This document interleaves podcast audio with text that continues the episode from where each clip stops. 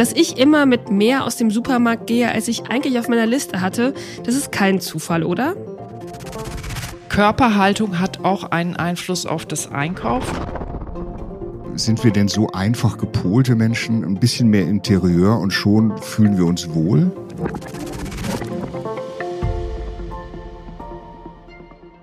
Willkommen zu Alles, was zahlt, dem Podcast von Girocard. Heute reden wir über das Thema Psychologie des Einkaufens. Mein Name ist Joachim Schüring.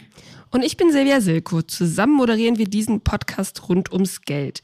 Joachim, wie kaufst du eigentlich deine Lebensmittel ein? Gehst du so ganz klassisch einmal die Woche los? Ja, das ist für meine Frau und mich am Samstag auch immer so ein Ding, auf das wir uns freuen. Da lassen wir uns meist viel Zeit. Seltsam, aber also wenn ich allein unterwegs bin, macht mir Einkaufen eigentlich gar keinen Spaß. Dann packe ich schnell meine Einkaufsliste zusammen und fahre wieder heim witzig. Bei mir ist das völlig egal, mit wem ich unterwegs bin. Ich finde ähm, Einkaufen eigentlich immer richtig gut. Witzig, würde meine Frau auch sagen. Die bummelt auch alleine. Ja, wenn ich viel Zeit habe, dann gehe ich da so ganz äh, entspannt los und äh, guck mal, was ich dann so kochen kann und so. Ich habe schon immer irgendwie eine Liste dabei, äh, aber bin definitiv eine von den Personen, die viel zu lange äh, beim Einkaufen braucht und meistens auch mehr mitnimmt, als sie wollte. Hm, das ist ja auch so gewollt. Tatsächlich ist die Innenarchitektur von Supermärkten strategisch geplant, nach psychologischen Gesichtspunkten. Wir wollen uns das Ganze heute mal genauer anschauen und zeigen, wie wir als EinkäuferInnen eigentlich funktionieren. Genau, und wir haben uns heute dafür Frau Dr. Rösler eingeladen. Sie ist seit zwei Jahren als selbstständige Unternehmensberaterin tätig. Parallel arbeitet sie als Dozentin an der ISM, also der International School of Management. Und davor war sie für gute vier Jahre als Field Sales Managerin für Unilever tätig. Bedeutet, sie hat sich für den äh, Riesenkonzern darum gekümmert, wo und wie im Supermarkt die jeweiligen Produkte ihren Platz finden. Hallo, Frau Rösler. Hallo ich frage dann doch mal direkt nach. Dass ich immer mit mehr aus dem Supermarkt gehe, als ich eigentlich auf meiner Liste hatte, das ist kein Zufall, oder? Nein, das ist kein Zufall. Also die meisten planen ihren Einkauf. Also ungefähr zwei Drittel aller Menschen schreiben einen Einkaufszettel. Die nehmen sie auch mit äh, beim Einkaufen. Aber bei einem Großteil landet dann doch mehr im Einkaufswagen. Hm, aber das liegt ja dann wahrscheinlich daran, dass die Supermärkte eben sehr strategisch aufgebaut sind. Das ist ja auch kein Geheimnis. Können Sie uns ein paar typische Regeln verraten, nachdem so ein Rewe oder ein Edeka äh, gestaltet wurde? Ja, gehen wir doch einfach mal sozusagen einkaufen. Ähm, man landet ja meistens äh, als erstes in der Obst- und Gemüseabteilung, in der frische Abteilung.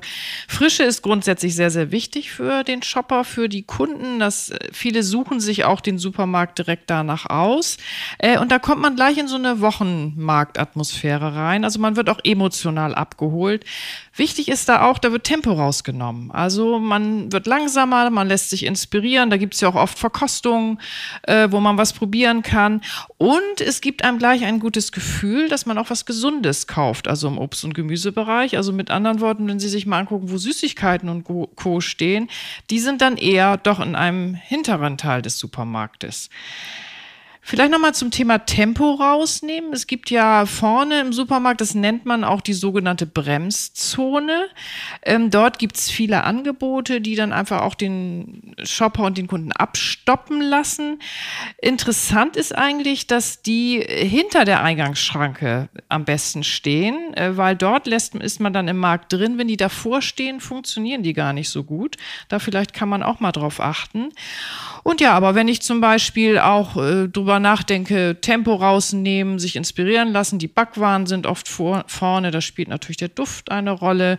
Das heißt, dort äh, bekomme ich auch Appetit und man weiß ja auch, wenn man Hunger hat oder Appetit hat, sollte man vielleicht besser nicht einkaufen gehen, weil man dann meist sehr viel kauft. Und ähm, ich, ich habe mal irgendwo auch gelesen, dass es völlig klar ist, dass ähm, Milch und Käse möglichst weit hinten irgendwo platziert sind, weil man das sowieso immer braucht. Also eigentlich jeder Shopper, jeder Einkäufer geht los, um das auch einzukaufen. Stimmt das? Das stimmt, das sind die Basics. Es mhm. ist eigentlich, wenn man mal an der Kasse steht und so ein bisschen guckt, was, was andere so im Einkaufskorb oder im Wagen haben, ist eigentlich fast immer Milch, Käse oder Margarine, Butter mit dabei. Und die, das steht auch dann meist im hinteren Teil des Ladens. Da muss dann eigentlich ja auch jeder hin. Man kann das so ein bisschen vergleichen, man tritt so eine kleine Reise durch den Supermarkt an. Also man kommt an vielen Regalen vorbei, an Angeboten, bis man dann dort gelandet ist, was man eigentlich kaufen will. Und natürlich lässt man sich dann unterwegs auch inspirieren und dann landet eben auch was im Einkaufswagen, was man vorher gar nicht geplant hatte. Vielleicht noch eine spannende Sache, wenn wir nochmal drüber nachdenken, wie wir einkaufen gehen, ist auch die Kasse. Äh, abgesehen mal davon, dass man dort bezahlt, äh, man hat dann eigentlich schon alles. Ähm, man hat aber auch nichts mehr zu tun. Man steht in einer Schlange und es ist eher ein bisschen langweilig und beim Einkaufen ist man gewohnt, etwas zu tun zu haben. Und deshalb gibt es auch ganz viele Angebote, die Kleinigkeiten, die nicht so schwer äh, zu tragen sind.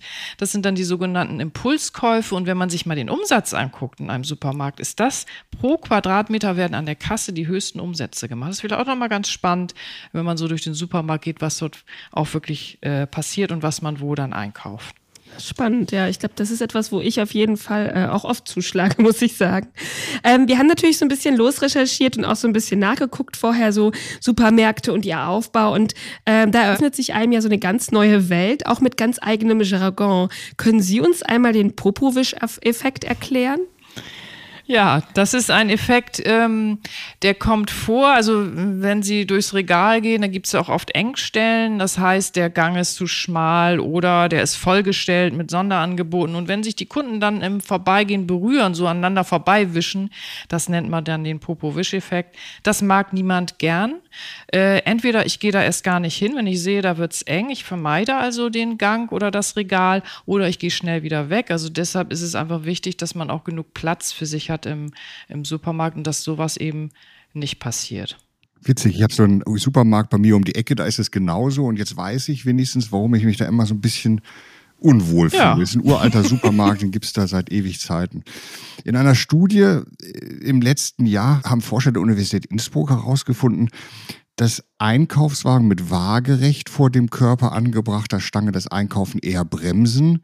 Griffe, die nach vorne gerichtet sind, hingegen fördern das Einkaufsverhalten. Das finde ich schon ziemlich schräg. Haben Sie, können Sie uns erklären, warum das ist? Und haben Sie, haben Sie ähnlich überraschende Geschichten? Also einmal vielleicht nochmal zu den Einkaufswagen. Das ist tatsächlich so. Ähm, Körperhaltung hat auch einen Einfluss auf das Einkaufen, hat man da auch rausgefunden. Ich habe da gleich auch noch mal ein anderes Beispiel. Aber wenn ich waagerecht den äh, waagerechte Griffe habe am Einkaufswagen, dann habe ich eine eher geschlossene Körperhaltung. Ich schiebe also etwas von mir weg. Ähm, wenn ich aber natürlich die Griffe nach vorne gerichtet habe, ist meine ganze Körperhaltung offener. Ich lasse Dinge an mich heran. Und da kann man sich ja vorstellen, was das für einen Effekt hat, wenn ich einkaufen gehe. Denn darum geht's ja beim Einkaufen, auch Dinge an mich heranzulassen. Beim Einkaufswagen ist es ja auch so, das sind XXL-Formate. Das kennen Sie ja sicherlich auch, dass es eigentlich viel zu groß ist oft. Äh, aber es hat natürlich auch einen psychologischen Effekt. Es sieht dann wenig aus, was ich da schon drin habe, was ich eingekauft habe. Da passt also immer noch was rein. Ist dann fast peinlich, wenn man an der Kasse steht und man hat nur eine Tüte Chips gekauft. Ähm, das Thema Körperhaltung vielleicht noch beim Einkaufen soll es im Prinzip einem ja leicht gemacht werden. Und wenn das einem schwer gemacht wird, hat das auch immer einen Sinn. Also wenn Sie sich die Regale ansehen, da kennen Sie auch die sogenannte Bückzone. Das ist also unten äh, der untere Regalboden. Dort stehen eher die günstigeren Produkte, auch die Produkte, die eine niedrige Marge für den Handel haben. Das ist dann eher unbequem. Äh, ich muss mich dann, wie der Name schon sagt, bücken, um die Produkte zu kaufen. Die Griffzone ist in Augenhöhe. Das sehe ich alles sofort. Und braucht nur zuzugreifen. Das ist dann gut für Impulskäufe, also Spontankäufe oder eben die etwas ähm, teureren Produkte. Man kann wirklich sagen, in Augenhöhe wird dreimal so viel gekauft wie in dieser sogenannten Bückzone. Hm. Das ist auch ein, ein Effekt, äh, wo man sagen kann, äh, äh, da wird schon genau drüber nachgedacht. Und es gibt ja auch das Thema, äh, rechts ist der Eingang, man geht links rum. Warum das so ist, kann ich Ihnen auch nicht sagen. Das habe ich auch noch nirgendwo recherchieren können. Es wird so ein bisschen verbunden mit den, dass man rechts Rechtshänder ist und da vielleicht ein, äh, eher in die andere Richtung mhm. guckt. Aber äh, ganz interessant ist es auch, das ist ja sogar bei Laufwettkämpfen so, dass die meist links rumgehen. Und ich wusste das vorher auch nicht. Und wenn ich jetzt wirklich mal Sportwettkämpfe geguckt habe, dann ist es wirklich so. Also das wird auch drauf geachtet. Ähm, nun äh, finde ich das ja ganz spannend, also diese Studie, äh, die Joachim eben angesprochen mhm. hat, oder dieses ganze eigene Jargon, man hat das Gefühl, da ist die ganze Zeit, äh, wird, wird da geforscht, es wird nachgeguckt, es wird halt immer, man, man bleibt dran ne, bei, der, bei, dem, bei der Strategie eines Supermarktes. Und Sie sind ja nun auch schon relativ lange äh, in, Profi in Ihrem G Geschäft quasi. Welche Umwälzung oder Entwicklung der letzten Jahre, was so das Verhältnis zwischen Kunden und Einkaufen angeht, haben Sie denn besonders beeindruckt? Ja, es gibt natürlich äh, ganz viele Daten, Fakten, Zahlen äh, zum Einkaufen und wie auch Kunden sich verhalten. Und äh, wir haben sehr, sehr viel auch qualitative Forschung gemacht, äh, was sehr, sehr spannend war. Eine Sache, die mich besonders bis heute auch beeindruckt, ist, die, dass die Erwartung der Kunden sich komplett verändert hat. Ein Supermarkt ist mehr als ein Ort, an dem man einkaufen geht. Also Produktangebot ist wichtig, dass es dort frisch ist, ist es wichtig, Preise sind wichtig, aber Supermärkte sind eigene Marken. Die haben ein eigenes Image, die haben eine eigene Persönlichkeit, wenn man so will, und auch eine eigene Haltung. Also wir haben, wenn wir einkaufen gehen, auch eine emotionale Erwartung. Äh, zum Beispiel, wenn ich äh, in der Werbung äh, sehe, dass dort viel äh, Menschen, also Ansprechpartner sind im Supermarkt, erwarte ich das auch, wenn ich dort in dem Supermarkt unterwegs bin. Oder aber wenn sich ein Markt auch als Nachbarschaftsmarkt Markt äh, inszeniert, dann interessiere ich mich eben auch dafür, ob der Markt sich zu bestimmten Themen engagiert, also Nachhaltigkeit, lokale Projekte zum Beispiel. Es geht mehr als um nur das Einkaufen, es geht auch darum, ein gutes Gefühl beim Einkaufen zu haben. Und es sagt ja dann auch was über mich als Käufer aus, oder? In welchem Supermarkt ich gehe, ob ich jetzt mir ein, ein Sixpack an der Tanke hole oder meine Einkäufe im Biomarkt mache. Auch das, also gerade Biomarkt ist äh, sehr, sehr spannend. Es gibt ja reine Bio-Supermärkte. Äh, da muss ich mir eigentlich, äh, wenn ich Wert darauf lege, und das tun ja immer mehr Menschen, äh, keine Gedanken machen. Es ist also alles Bio. Da habe ich Sicherheit auf der einen Seite und auf der anderen Seite aber auch ein gutes Gewissen, wenn ich dort einkaufen gehe. Wenn ich dann aber dort in einem Bio-Supermarkt oder in einem, ich sag mal, normalen Supermarkt, der eben auch viel Bioprodukte hat, zum Beispiel Gemüse und Obst in Plastikverpackungen sehe, ist das ein Störfaktor. Das führt dann dazu, dass ich nächstes Mal vielleicht woanders einkaufen gehe, weil ich mich immer natürlich auch damit identifizieren möchte, wo ich einkaufen gehe. Und insofern sagt das natürlich auch eine Menge über mich aus. Das ist richtig wenn ich so an die letzten, weiß ich nicht, 20 Jahre denke, da hat sich ja auch im Bereich der Discounter unheimlich viel getan. Ne? Ich kann mich gut erinnern, dass man da früher beim Aldi einfach die Paletten mit Nudeln oder Bananen hingestellt äh, hatte und dann nahm sich jeder, was er brauchte. Und mittlerweile vermitteln auch die Discounter ein gewisses Maß an an ja Lebensgefühl. Sind wir sind wir denn so einfach gepolte Menschen, ein bisschen mehr Interieur und schon fühlen wir uns wohl?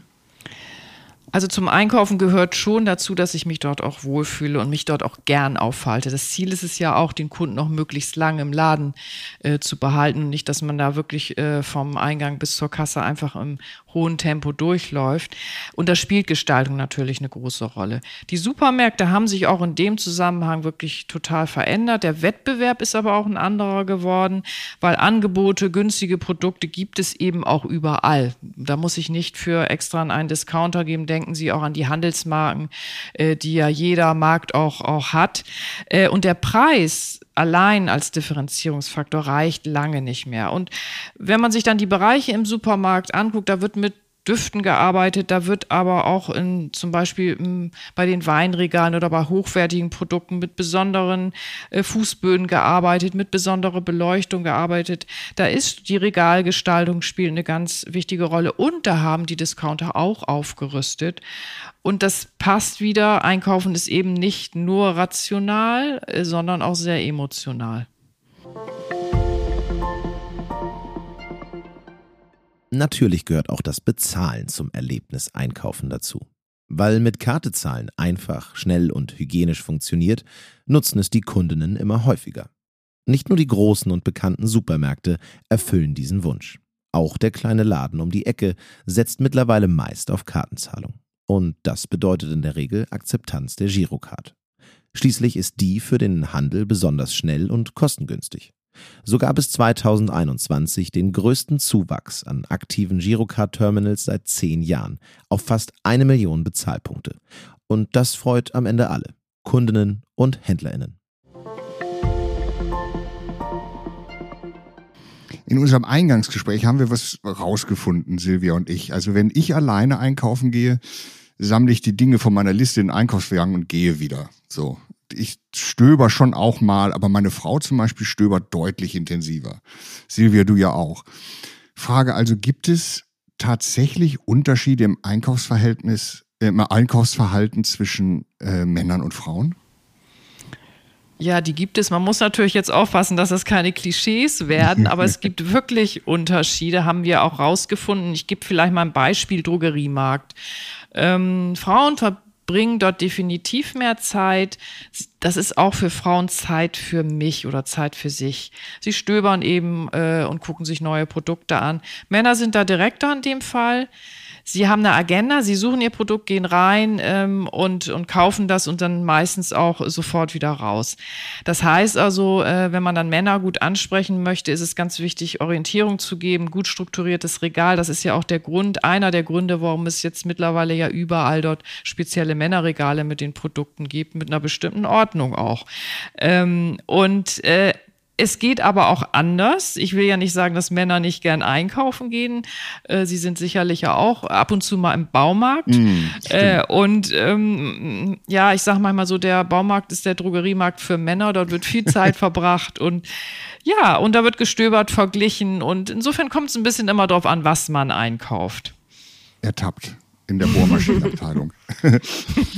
Wobei, wobei natürlich da auch sich immer wieder die Frage stellt nach ähm, äh, danach, ob ob es vielleicht auch so beigebracht worden ist. Ne? Also die Pflege ist eher Frauensache. Mittlerweile ziehen ja die Drogeriemärkte da auch nach und es gibt extra äh, Männerregale mhm. und so weiter. Ne? Das, äh, ich habe das Gefühl, dass es das, also beziehungsweise das ist ja die Frage, die sich aktuell sowieso stellt bei diesen Männer- und Fraueneinteilungen. Absolut. Es heißt auch nicht, dass Pflege für Männer nicht interessant ist. Im Gegenteil, das ist ja auch ein wachsender Markt. Aber der Einkaufsprozess selber selber ist halt oft ein anderer. Ähm, man hört ja überall, dass der Handel so im Wandel sei. Die Menschen kaufen nur noch online ein. Es gibt auch für Lebensmittel mittlerweile ganz viele unterschiedliche Möglichkeiten, an sie ranzukommen. Man muss längst nicht mehr unbedingt in den Laden gehen.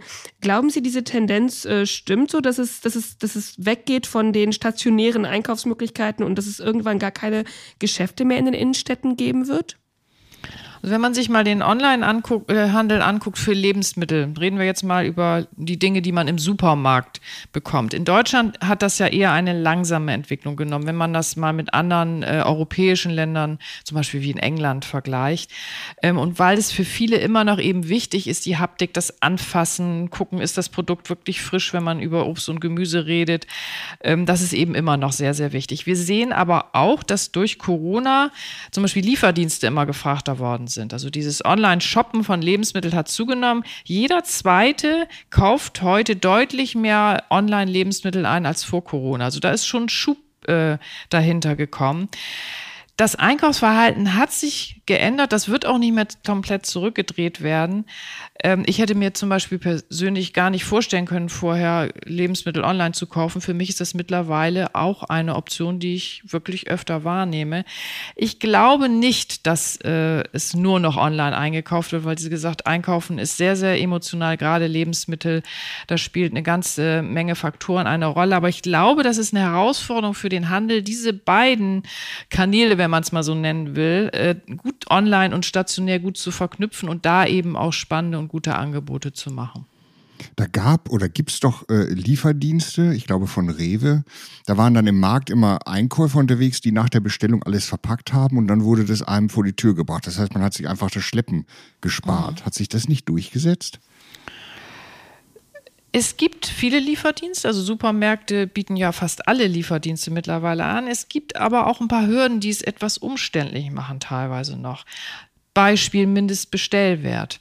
Äh, oder ich muss mir vorher bestimmte Liefertermine aussuchen. Das ist natürlich so, wenn ich mich dann beeilen muss, damit ich die Ware annehmen kann, wenn ich nach Hause komme und das langfristig plane, dann kann ich auch gleich selber an den Markt fahren. Äh, aber es gibt viele neue Lieferdienste, die jetzt wirklich die Rahmenbedingungen verändern. Sehr schnell innerhalb weniger Minuten. Ich habe es selber ausgetestet, ich habe es nicht geglaubt. Ich hatte innerhalb von neun Minuten meine Ware. Also ähm, das war wirklich erstaunlich. Ich kann theoretisch nur ein Produkt kaufen. Ich muss keinen Mindestbestellwert erfüllen. Das ist also sehr flexibel und ich muss auch nicht lange planen. Es geht also sehr, sehr spontan.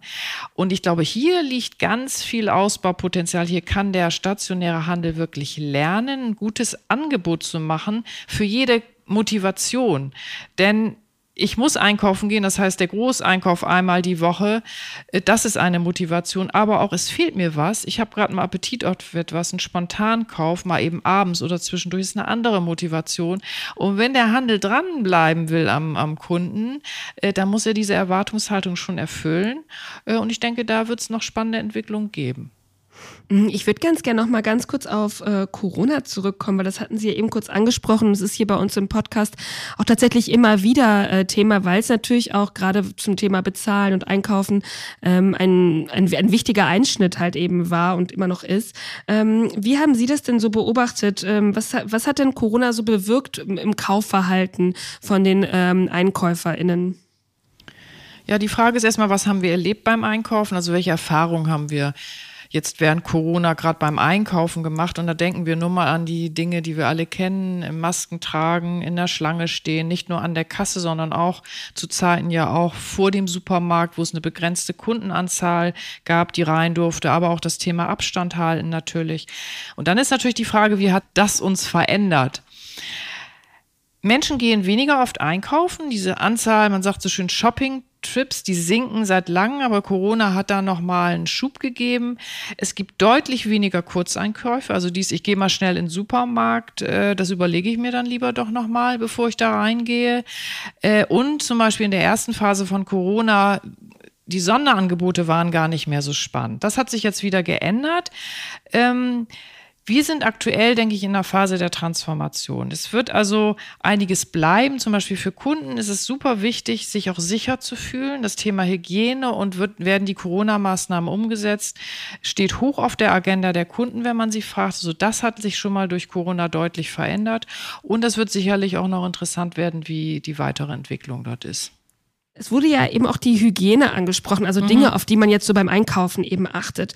Und ich habe das Gefühl, dass auch da ähm, relativ viel passiert ist, was so das Bezahlen angeht. Also, dass es zum Beispiel mittlerweile in Deutschland sich viel mehr durchgesetzt hat, dass man mit Karte zahlt, auch weil es mhm. hygienischer ist. Glauben Sie, dass da die Entwicklung sich noch weiter durchsetzt und dass man irgendwann vielleicht auch ganz kleine Beträge oder viel, viel häufiger mit Karte zahlen kann?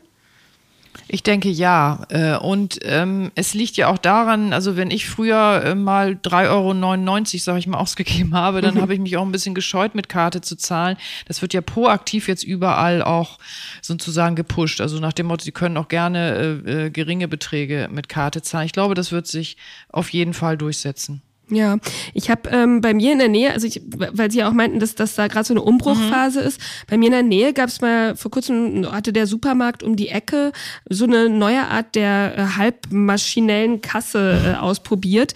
Ähm, da saß zwar jemand, der die Sachen übers Band gezogen hat, aber am Ende musste ich an so einer Maschine mhm. mein Geld reinstecken und dann habe ich da auch das Wechselgeld rausbekommen. Das hat sich äh, anscheinend nicht durchgesetzt. Mhm. In dem betreffenden Laden sind diese Kassen wieder mhm. abgeschafft und abgebaut worden. Ähm, reagieren Menschen auf diesen komplett technisierten Bezahlvorgang vielleicht dann doch nicht so gut? Oder was glauben Sie, könnte der Grund für diese Abschaffung wieder sein? Ja, das ist ganz interessant, weil äh, es gibt ja auch einmal diese äh, Self-Checkout-Kassen, wo man also wirklich den gesamten äh, Bezahlvorgang, man scannt es selber ein und, und äh, bezahlt dann, wo man das wirklich selber übernimmt. Die werden übrigens besser angenommen seit Corona. Mhm. Da wird sicherlich auch etwas bleiben. Das wird auch ausgebaut vom Handel. Was Sie da eben beschrieben haben, ist ja eher so ein hybrides Modell äh, genau. sozusagen. Ähm, und ich denke, da liegt genau das Problem. Äh, wenn dort ein Mensch an der Kasse sitzt, äh, gibt es ja ein, ist das ein Kontaktpunkt. Da erwarte ich ja natürlich auch etwas. Ich gebe ja auch mein Geld für etwas aus und das hat eine gewisse Wertigkeit. Warum soll das dann eine Maschine übernehmen? Also der Vorgang äh, des Bezahlens, der wird schon ernst von den Menschen genommen. Das hat auch viel mit Wertschätzung zu tun. Äh, und ich glaube deshalb, dass es nicht das ideale Modell ist und sich auch nicht durchsetzen wird.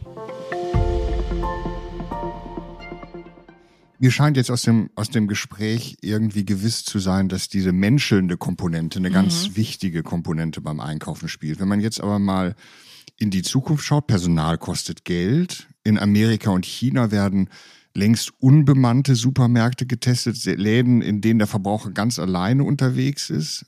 Äh, Stichwort Sicherheit, ja.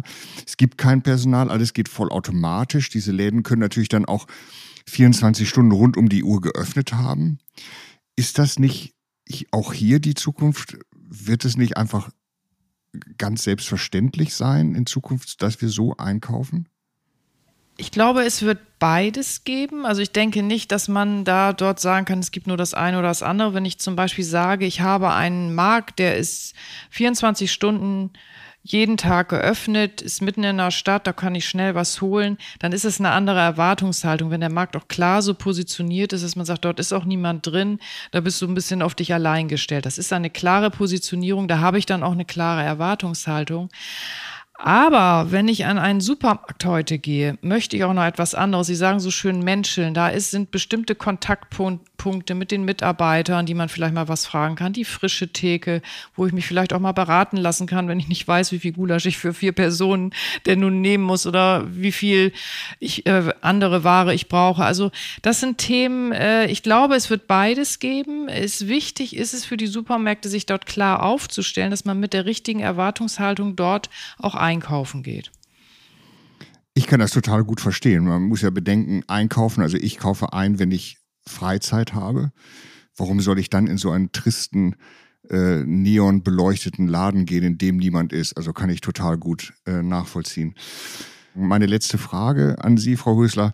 Mit all Ihrem Wissen, können Sie überhaupt noch unbedarft einkaufen und sich durch die Angebote inspirieren lassen? Ja, das ist eine gute Frage. Auf jeden Fall kann ich das. Also ich habe auch immer etwas mehr im Einkaufswagen als geplant. Herzlichen Dank für dieses Gespräch und tschüss. Sehr gerne, hat Spaß gemacht. Danke. Tschüss. Tschüss. Das war es von dieser Folge Alles, was zahlt, dem Podcast von Girocard zum Thema Einkaufen und Psychologie. Uns kann man überall hören, wo es Podcasts gibt.